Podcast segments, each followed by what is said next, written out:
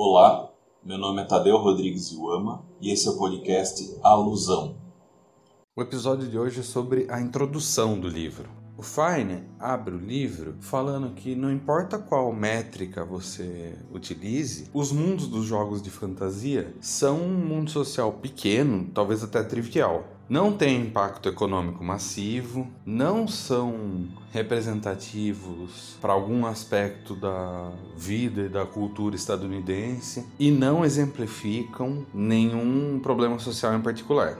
É importante contextualizar. Apesar do livro ter sido publicado em 1983, o Fine conduziu essa pesquisa entre 1977 e 1979.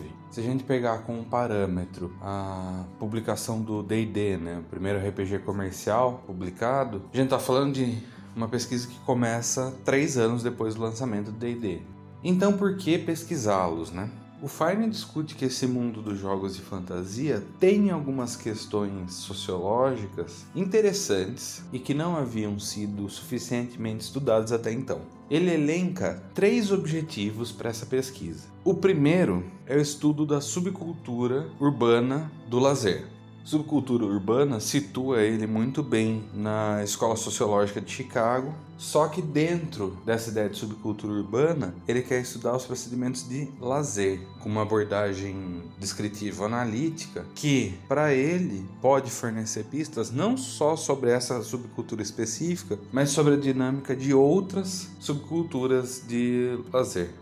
O segundo objetivo é entender sobre sistemas culturais. E aqui já começa a brilhar mais o tema da pesquisa dele. A ideia é que os jogadores de fantasia criam sistemas culturais, esses mundos imaginados, né? que são limitados por duas coisas: o conhecimento dos próprios jogadores e a estrutura de regras do jogo. Com isso, cito Fine. Cada grupo de jogo interpreta, define e transforma elementos culturais da sua esfera de conhecimento em um quadro cultural de uma sociedade imaginada.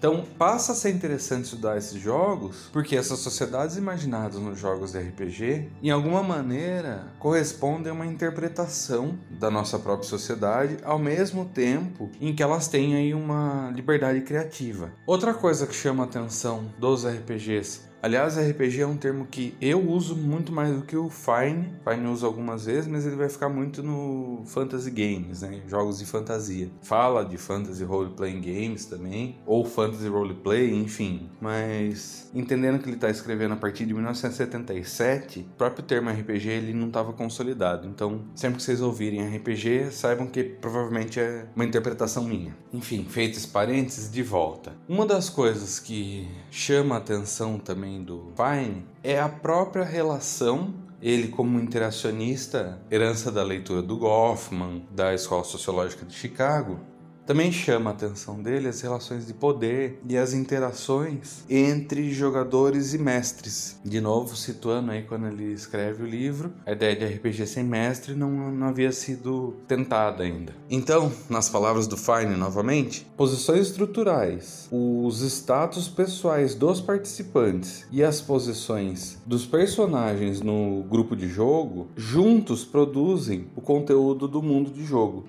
Então a gente está falando de distintas relações sociais que fazem do RPG um objeto complexo aí para ser estudado e interessante. Daí ele continua aqui discutindo que quando a gente fala de fantasia, a gente está falando de, em teoria, poder criar qualquer coisa. Mas os jogadores não criam qualquer coisa, eles criam coisas que satisfazem eles emocionalmente. Então tem que ter alguma referência cultural com os jogadores. Pro Fine, esse jogo de fantasia é uma integração da realidade estadunidense do século XX com o mundo de fantasia pretendido. O que faz dessa fantasia coletiva muito distante do, do sonho ou dos estados psicóticos aí estudados pelo Freud e pelo Piaget, como ele traz. Nas palavras do Fine, porque os jogos de fantasia são baseados em experiências compartilhadas, eles devem ser construídos através da comunicação. Essa comunicação é possível somente quando um conjunto de referências compartilhados existe para criar as imagens chaves e um conjunto claro de expectativas existe para as quais as ações são legitimadas.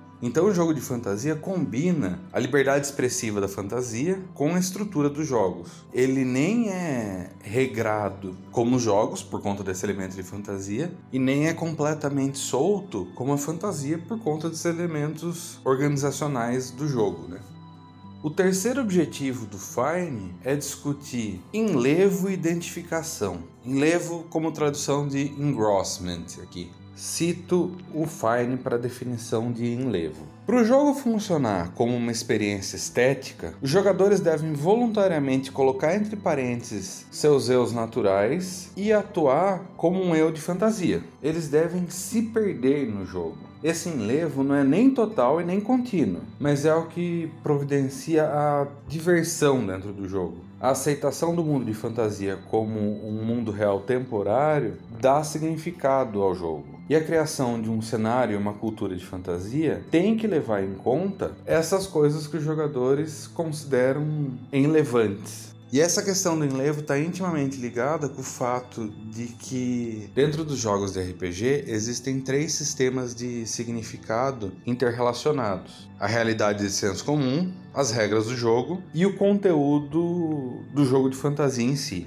Então a gente está falando respectivamente, da cultura das pessoas ali participantes, do conjunto de regras que os jogadores estão envolvidos e do ambiente narrativo onde os personagens agem.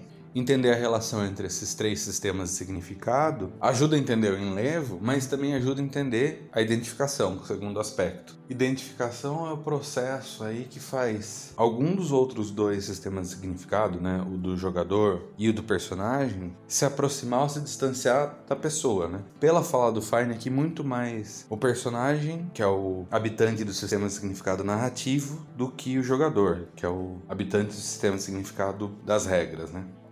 Por fim, ele traz aí algumas questões metodológicas, né? A pesquisa é uma observação participante, ficou um ano participando ativamente, ou seja, ele não estava só olhando, ele estava jogando, com cerca de 100 jogadores, 12 dos quais ele entrevista, além de frequentar ambientes que essas pessoas frequentavam, para entender aí o, o mundo aí dessas pessoas.